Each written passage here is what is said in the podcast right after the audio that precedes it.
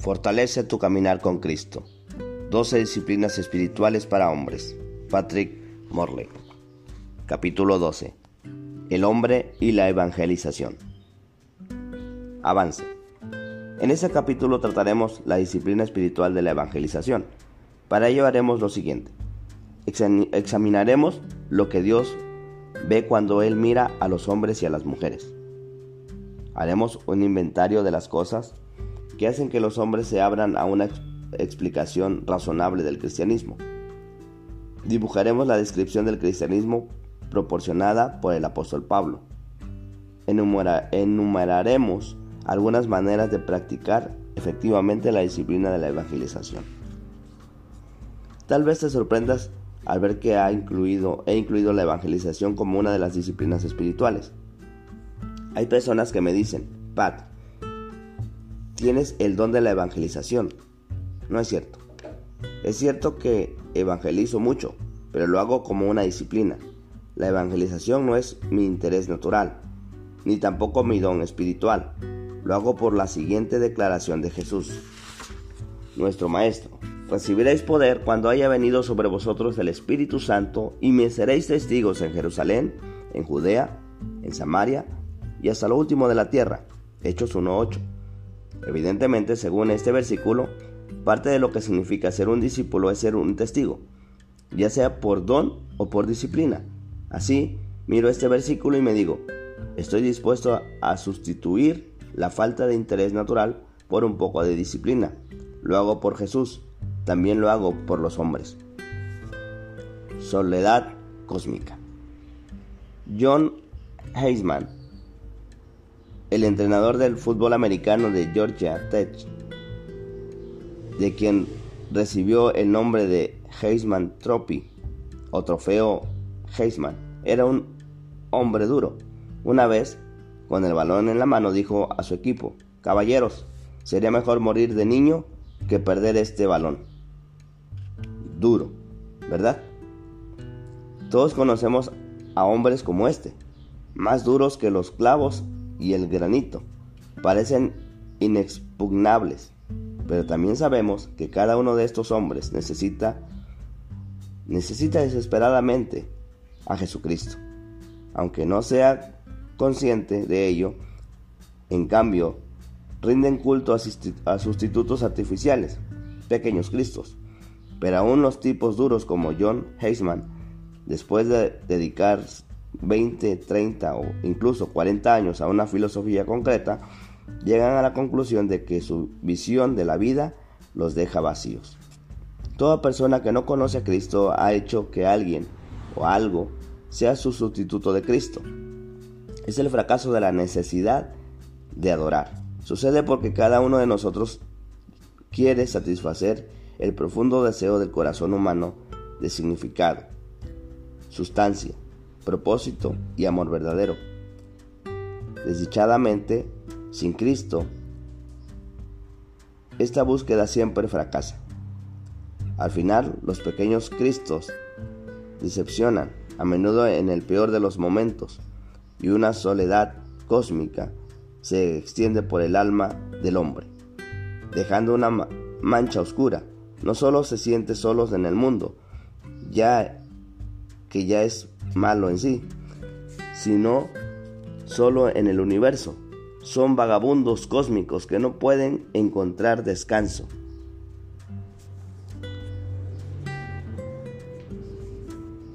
Una vez vi un póster colgado en una pared de una escuela que decía, o estamos solos en el universo o no lo estamos. Las dos ideas son abrumadoras.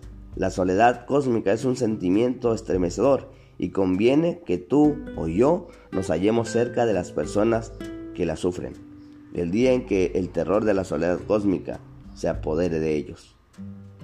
¿Cómo ve Dios a las personas? Ahora permíteme hablarte de otro hombre, un hombre por el cual he orado durante 20 años. Él hace que John Heisman parezca un tontorrón.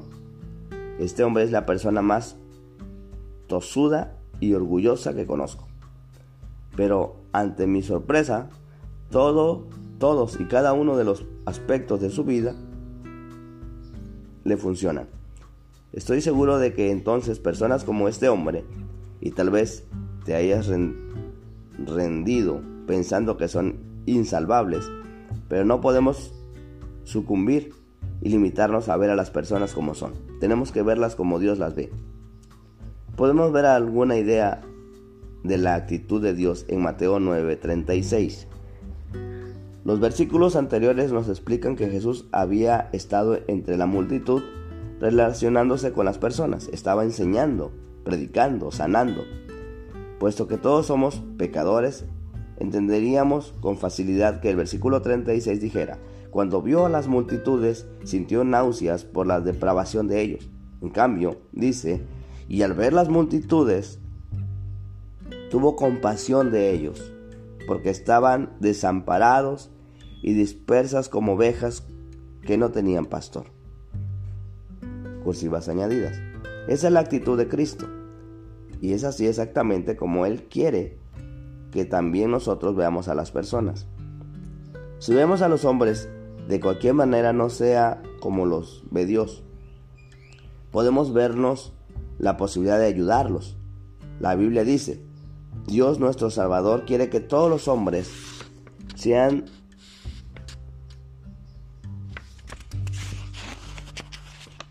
salvos y vengan al conocimiento de la verdad. Primera Timoteo 2, 3 y 4. La salvación se presenta como una invitación universal.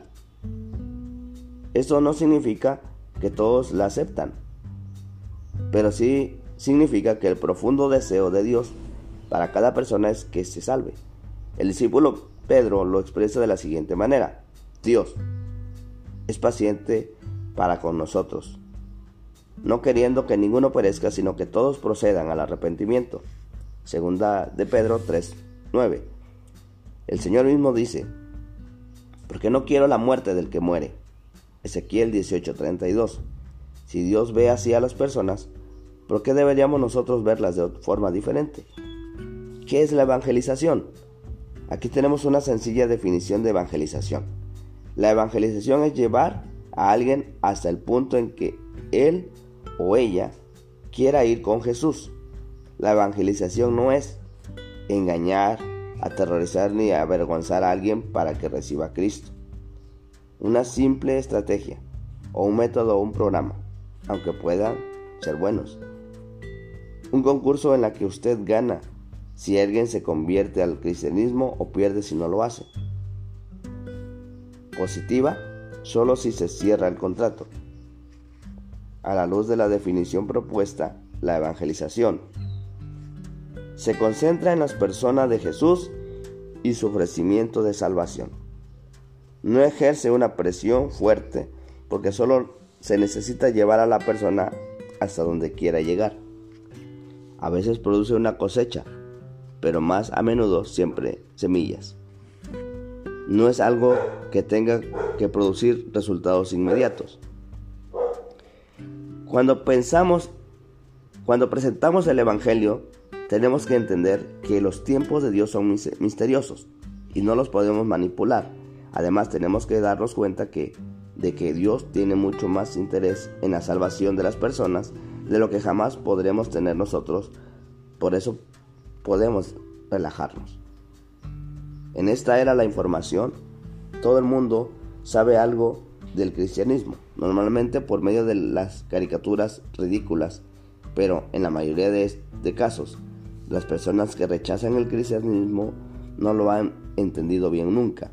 La evangelización es el proceso por el cual ayudamos a las personas incrédulas a ver a Dios como es y a responder a Él por la aceptación de su ofrecimiento de salvación a través de la muerte en sacrificio de su Hijo, por medio de la obra del Espíritu Santo. La evangelización es eliminar los malentendidos de las personas para que, si realmente rechazan el cristianismo, por lo menos rechacen lo que en verdad es. Cuando se abren a los hombres a la evangelización. ¿Cómo se abre el Evangelio a Jesucristo? Estos hombres confundidos, solitarios, acosados e indefensos, creo que sucede cuando al reconocer la inutilidad de su vida, intentan superar su soledad cósmica. Esto puede suceder de varias maneras. 1. El hombre puede sentirse abrumado por la, eternidad. En algún momento de su vida todo hombre mira, mira a la innumerables estrellas en el cielo y pregunta, ¿dónde está el hombre de la eternidad? ¿Dónde empieza lo infinito? ¿Acaba donde empieza o todo lo contrario? Todos pasamos por experiencias que nos abruman al contemplar nuestra exposición del universo. No podemos evitar experimentar esta soledad cósmica cuando consideramos la inmensidad de la eternidad sin, Dios, sin un Dios personal. 2. El hombre se puede conmover ante la brevedad de la vida. Normalmente sucede de improviso, cuando vemos la muerte de un niño por enfermedad o por heridas mortales, o cuando conocemos a un hombre de mediana edad cuyos pulmones no funcionan correctamente y tiene que vivir con unas limitantes imprevistas. En esta circunstancia nos encontramos cara a cara con la mortalidad. Reconocemos que toda nuestra existencia, con todos sus problemas y relaciones, y desengaños y fracasos y éxitos, cabe en un pellizco de eternidad, en breve interludio, y desaparece.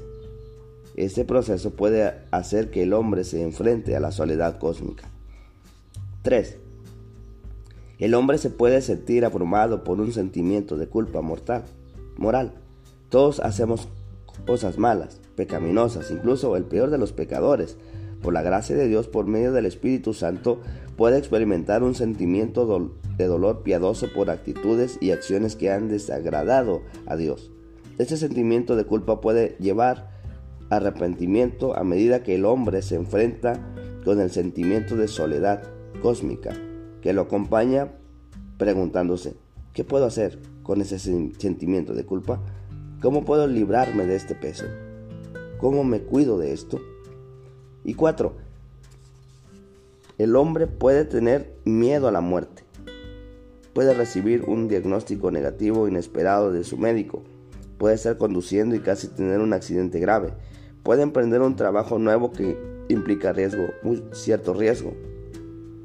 ¿Qué hombre, al contemplar su propia muerte, alegraría voluntariamente cruzar todo el precipicio desde esta vida a la siguiente sin sentir el peso de la soledad cósmica? 5. El hombre puede desear trascendencia. Todos los hombres desean experimentar la realidad final, algo que va más allá de la existencia tangible de la vida. Si no consideramos a Cristo como la fuente de todo lo que vemos, intentamos llevar ese vacío de muchas maneras diferentes. Algunos hombres van a los bares, algunos persiguen a las mujeres, algunos intentan acumular logros, otros acumulan dinero, Ninguna de estas aspiraciones llevará el vacío creado por la soledad cósmica. La única solución real es una relación con Dios. La aplicación de, sustitutos siempre acabará, por la gracia de Dios, en futilidad. Tanto tú como yo hemos sido llamados a llevar el mensaje de amor y redención de Dios a estos hombres, ya sea como un don o bien por medio de una disciplina espiritual. Hay 113 millones de hombres en los Estados Unidos de más de 15 años y de ellos 69 millones no profesan haber nacido de nuevo.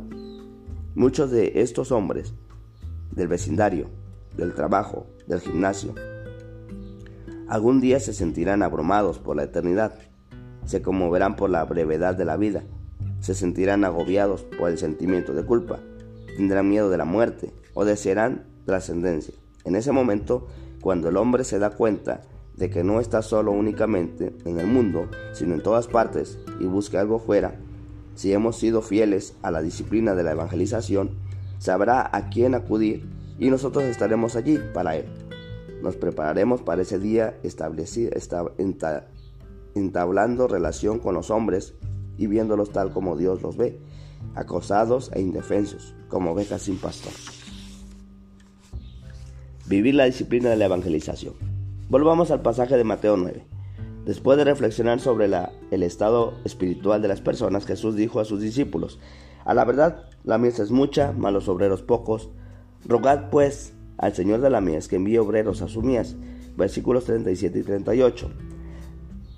No hay pocos creyentes, hay pocos obreros. Como indiqué más arriba, en los Estados Unidos hay 113 millones de hombres, más de la mitad son zombies espirituales.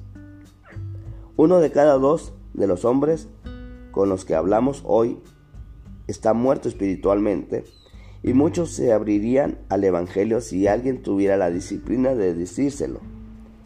Van dando vueltas haciendo ver que lo tienen todo controlado o haciendo ver que nada les preocupa en absoluto. En cualquier caso, solo es una apariencia. ¿Por qué la mayoría de los cristianos no responden a estos hombres necesitados? Porque una vez que vemos a los hombres como lo ve Dios, todavía tenemos que encontrar una fuente de motivación para alimentar nuestra disciplina. Simplemente tenemos que fijarnos en nuestros, nuestro hermano en la batalla. El apóstol Pablo, pero cuántas cosas eran para mí ganancia, las he estimado como pérdida por amor a Cristo. Ciertamente, aún estimo todas las cosas como pérdida por la excelencia del conocimiento de Cristo Jesús, mi Señor, por amor del cual lo he perdido todo y lo tengo por basura para ganar a Cristo. Filipenses 3, 7 y 8. En Romanos 1.16, el mismo hombre escribió, porque no me avergüenzo del Evangelio porque es poder de Dios para salvación a todo aquel que cree. En 1 Corintios 2.2 explica, pues me propuse no saber entre vosotros cosa alguna, sino a Cristo y a este crucificado. En 1 Corintios 9.16 Pablo observa, pues si anuncio el Evangelio no tengo por qué gloriarme, porque me es impuesta necesidad, y hay de mí si no anunciar el Evangelio. ¿Qué empujaba a Pablo a tener este gran compromiso con la evangelización? ¿Qué creencias apoyaban estas afirmaciones? Si pudiéramos creer lo que Pablo creía y ver lo que Dios ve, la evangelización lo sería todo para nosotros y todo sería evangelización. Consideremos, pues, lo que Pablo sabía. Entendía la inmensidad de la eternidad. Pablo creía en un cielo real, en un infierno real y en una salvación real. Entendía que todos los hombres necesitan un Salvador. Esta es la enseñanza fundamental del cristianismo. Todos somos personas pecadoras que necesitan un Salvador. Y entendía que Jesús era el único Salvador. En Juan 14, 6 Jesús dijo a sus discípulos, yo soy el camino y la verdad y la vida.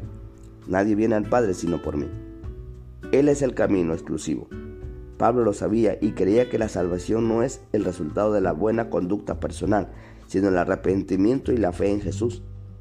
Por eso Pablo estaba tan entregado a la evangelización.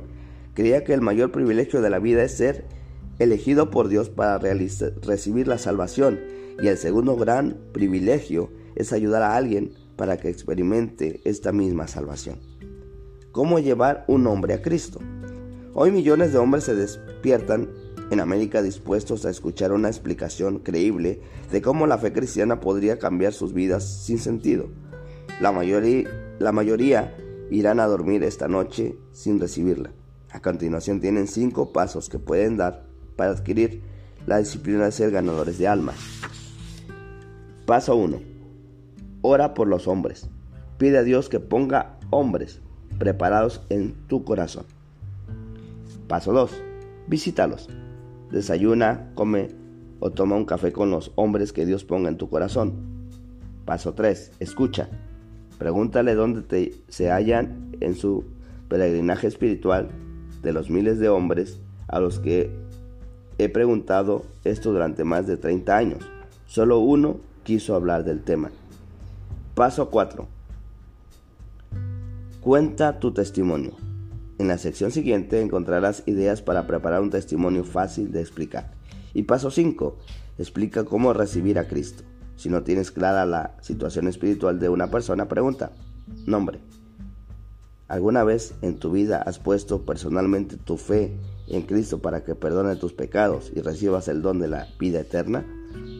Hay dos pasos que precisan más explicación. En primer lugar, tienes que ser capaz de darle testimonio de cómo te conviertes a Cristo. En segundo lugar, deberías ser capaz de mostrarle el plan de Dios para salvación que se halla en la Biblia. ¿Cómo dar tu testimonio? El ejemplo de tu vida cambiará. Cambiada, a menudo, funcionará mejor, mucho mejor que cualquier otra cosa para atraer a un hombre a Jesús. Mi profesor de apologética en el seminario decía, a pesar de todos los argumentos intelectuales a favor de la existencia de Dios, el argumento más poderoso de todo es una vida cambiada. Pero los hombres no tienen suficiente con ver que tú has cambiado. Tienen que saber por qué. Para ello tendrás que hablar una vez que hayas escuchado un hombre y sientas que sabes que estás de su parte. Dale tu testimonio. Tu propia historia es cien veces más poderosa que la explicación de toda la teología del cristianismo. Prepárate para hacer, hacerlo en 10 minutos, como mucho, pero también en 3 minutos si disponen de poco tiempo. Cuéntales tres cosas dedicando el mismo tiempo a cada una de ellas. El antes. ¿Cómo era tu vida antes de aceptar a Jesús? Vacía, confundida, solitaria, desilusionada, fútil, sin sentido, sin un propósito, ni significado, con éxito, pero, pero sin felicidad. En lo posible, relaciona tu historia con lo que sepas del otro hombre. ¿Cómo? ¿Cómo llegaste a profesar tu fe en Jesús? ¿Dónde? ¿Quién te indicó el camino? ¿Por qué respondiste? No olvides mencionar la convicción de tus pecados. Al hombre de la verdad, entender quién es Cristo arrepentimiento y fe en Jesús. Después, ¿qué ha hecho Cristo en tu vida? Desde entonces, elige aspectos que han cambiado relacionados con los problemas del otro hombre. Un reto. Si quieres tomar en serio hablar de Cristo a los hombres, o si ya lo has estado haciendo, no lo hagas de forma improvisada. Tómate un par de horas y escribe. Practica y memoriza un testimonio de tres minutos. Usa palabras que brillen y, emocionen. Mark Wan dijo, la palabra adecuada es un agente poderoso y sabes muy bien lo que pasaría si Michael Jordan no entrenara. Luego explica cómo recibir a Cristo. Si todavía no lo tienes claro, pregunta, nombre, ¿Alguna vez en tu vida has puesto personalmente tu fe en Cristo para que perdone tus pecados y recibas el don de la vida eterna? Si la persona responde que sí, pídele que lo reciba. Si puede dar un testimonio claro, confírmalo. Si no, sigue como si hubieras respondido que no. Si dice que no, di. Te puedo explicar en pocos minutos ¿Qué creen los cristianos sobre Jesús? ¿Por qué vino y qué significa creer en Él? A continuación lee un folleto del Evangelio. Yo simplemente les leo el folleto de las cuatro leyes espirituales publicado por Cruzada Estudiantil y Profesional para Cristo. Lo encontrarás en librerías cristianas. También hay muchas denominaciones y otros muchos ministerios que proporcionan folletos. Personalmente, tan solo se lo leo sin adornos ni comentarios. De hecho, puesto que lo he leído literalmente muchas veces, en algunas ocasiones mi mente comienza a pensar sobre lo que tengo que hacer durante el día. Y no hay ninguna diferencia. De hecho, de algún modo es una prueba de que Dios está salvando a pesar de mi capacidad de persuasión inyectada en la ecuación de intentar llevar a este hombre a Cristo. Se trata simplemente de permitir que el Evangelio sea el Evangelio. Si prefiero no usar un folleto, puedo buscar los siguientes versículos y leerlo juntos. Asegurarte de que Él lea la palabra, ya sea en silencio o bien en voz alta. Idea. Señala las páginas de la Biblia que quieras con, consultar con señaladores o con trozos de papel. Número 1, 2, 3, etc. ¿Quién es Jesús? 1. ¿Quién es Jesús? Es el Salvador. Le dijo la mujer, de qué ha de venir el Mesías llamado el Cristo.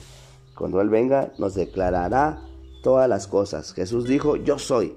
el que habla contigo. En Juan 4, 26, 25, 26. Es Dios. El Hijo es el esplendor de la gloria de Dios, la fiel imagen de lo que Él es. Hebreos 1, 3. Él es la imagen del Dios invisible. Colosenses 1:15. Él es en él habita corporalmente toda la plenitud de la deidad.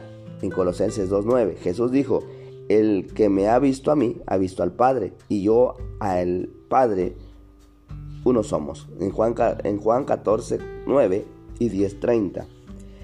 Es el único camino al Padre. Jesús dijo, yo soy el camino, la verdad y la vida, y nadie viene al Padre sino por mí. En Juan 14, 6. 2. ¿Para qué vino Jesús? Para buscar a los perdidos. Jesús dijo, porque el Hijo del Hombre vino a buscar y a salvar lo que se había perdido. Lucas 19, 10. Para salvar a los pecadores, palabra fiel y digna de ser recibida por todos, porque Cristo Jesús vino al mundo para salvar a los pecadores. 1 Timoteo 1:15. Para demostrar el amor de Dios. Porque Cristo, cuando aún éramos débiles, a su tiempo murió por los impíos. Ciertamente apenas morirá alguno por un justo, con todo pudiera ser que algunos osara morir por el bueno, mas Dios muestra su amor para con nosotros en que siendo aún pecadores, Cristo murió por nosotros. Romanos 5, 6 al 8. Para expiar nuestros pecados, en esto se mostró el amor de Dios para con nosotros, en que Dios envió a su Hijo unigénito al mundo para que vivamos por Él. En esto consiste el amor, no en que nosotros hayamos amado, sino en que Él nos amó a nosotros y envió a su Hijo en propiciación por nuestros pecados. Primera de Juan 4, 9 y 10. Para ser fuertes fuentes de la salvación eterna y aunque era hijo, por lo que padeció, aprendió la obediencia, y habiendo sido perfeccionado, vino a ser autor de eterna salvación para todos los que le obedecen. Hebreos 5, 8 y 9. 3. ¿Qué hace Jesús para que para los que lo reciben como Salvador? Les da vida eterna, porque de tal manera amó Dios al mundo, que dado su Hijo unigénito, para que todo aquel que en él cree no se pierda, mas tenga vida eterna. Dijo Jesús a Nicodemo, un líder religioso, en Juan 3:16. Más tarde a Marta, cuyo hermano Lázaro había muerto, le dijo, yo soy la resurrección y la vida, y el que cree en mí, aunque esté muerto, vivirá, en Juan 11:25. En Romanos 6:23 dice, porque la paga del pecado es muerte, mas la dádiva de Dios es vida eterna en Cristo Jesús, Señor nuestro. Les perdona los pecados. Si decimos que no tenemos pecado, nos engañamos a nosotros mismos y la verdad no está en nosotros. Si confesamos nuestros pecados, Él es fiel y justo para perdonar nuestros pecados y limpiarnos de toda maldad. Primera de Juan 1, 8 y 9. Les concede el nombre y el privilegio de los hijos de Dios. Mas a todos los que le reciben, a los que creen en su nombre, les dio potestad de ser hechos hijos de Dios, en Juan 1.12. Y 4. ¿Cómo puede ser un seguidor de Jesús? Somos cristianos por medio del arrepentimiento y la fe. Porque por gracia sois salvos por medio de la fe. Y esto no es de vosotros, pues es don de Dios, no por obras, para que nadie se gloríe. Efesios 2, 8 y 9. Explícale a tu hombre que cada que nada de lo que hagamos nos podrá hacer suficientemente buenos para que Dios nos ame. En cambio, nos ama porque Él nos hizo y Jesús murió por nuestros pecados. Nos convertimos al cristianismo confesando que somos pecadores y poniendo nuestra fe en Jesús, que nos perdonará nuestros pecados y por la gracia nos dará el don de la vida eterna.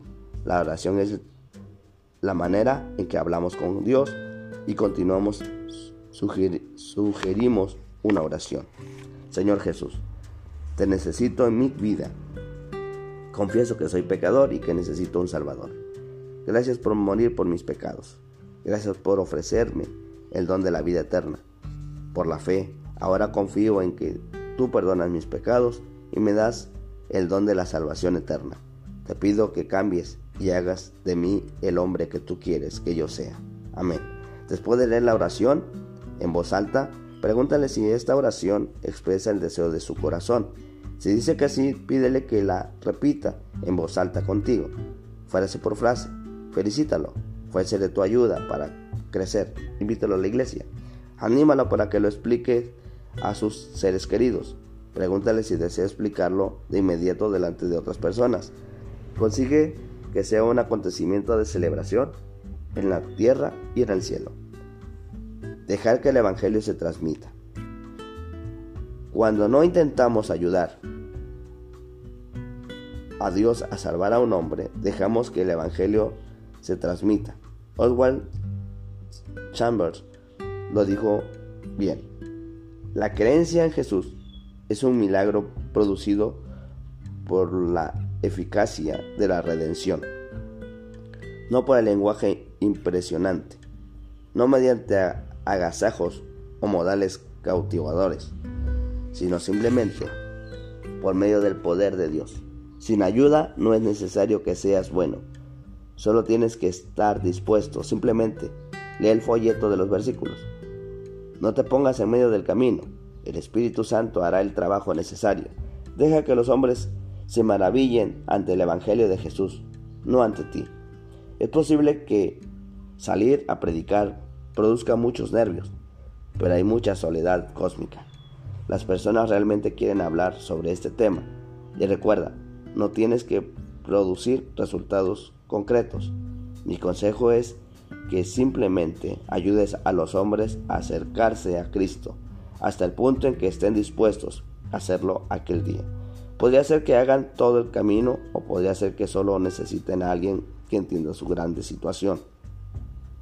En esto consiste la disciplina de la evangelización, ayudar a las personas para que se acerquen a Jesús hasta donde ellos estén dispuestos a acercarse. Padre Celestial, te suplico que grabes con fuego este recordatorio en nuestro corazón si alguno de nosotros siente alguna actitud equivocada para con las personas, si no vemos a las personas como tú las ves, danos ojos nuevos. Te suplico también que nos des fe para creer en las escrituras, ayudarnos a creer lo que Pablo creía, que estemos motivados para salir de la apatía y el temor y de cualquier cosa que nos estorbe. A todos los hombres pedimos que nuestras vidas consúmelos con un sentimiento de soledad cósmica, de modo que acudan a ti en busca de salvación. Ayúdanos a crear una disciplina espiritual allí donde nos falta un interés natural. Lo pedimos en el nombre de Jesús. Amén. Ideas principales. Si vemos a los hombres de alguna manera diferente de lo que como los ve Dios, podemos perder la ocasión de ayudarlos. La evangelización es acerca de alguien, de, acercar a alguien a Jesús hasta el punto que quiera llegar. El mejor método para evangelizar será el que tú utilices. La evangelización es el proceso a través del cual ayudamos a cada, a cada vez más hombres incrédulos y a mujeres incrédulas a ver a Dios como Él es y a responderles aceptando su ofrecimiento de salvación por medio de la muerte en sacrificio de su Hijo por la obra del Espíritu Santo. La obra de evangelización consiste en eliminar la confusión de las personas para que, si rechazan el cristianismo, por lo menos rechacen lo que éste es realmente. En primer lugar, deberías dar tu testimonio, convertir, cómo te convertiste al cristianismo en segundo lugar, debería ser capaz de mostrar el plan de Dios de salvación escrito en la Biblia. Preguntas para el debate. 1. ¿Cuándo se abren los hombres a Cristo? ¿Qué sensibilidad tienes para detectar a los hombres abiertos? 2. ¿Cómo ve Dios a los hombres? Según Mateo 9:36, 1 Timoteo 2:4 y 2 de Pedro 3:9 y Ezequiel 18, 32, 23 al y 32. ¿Cómo tienes que ajustar tu manera de pensar? 3. ¿Hasta qué punto refleja tu vida lo que Pablo expresó en Filipenses 3, 7 al 11? Y 4. A la luz de las escrituras citadas en este capítulo, Si quieres, si queremos explicar nuestra fe, sea una disciplina y una prioridad, ¿qué tenemos que creer? ¿Sobre la eternidad? ¿Sobre la necesidad de un Salvador? ¿Sobre Jesús como el único camino de salvación? ¿Sobre el arrepentimiento? ¿Sobre la fe?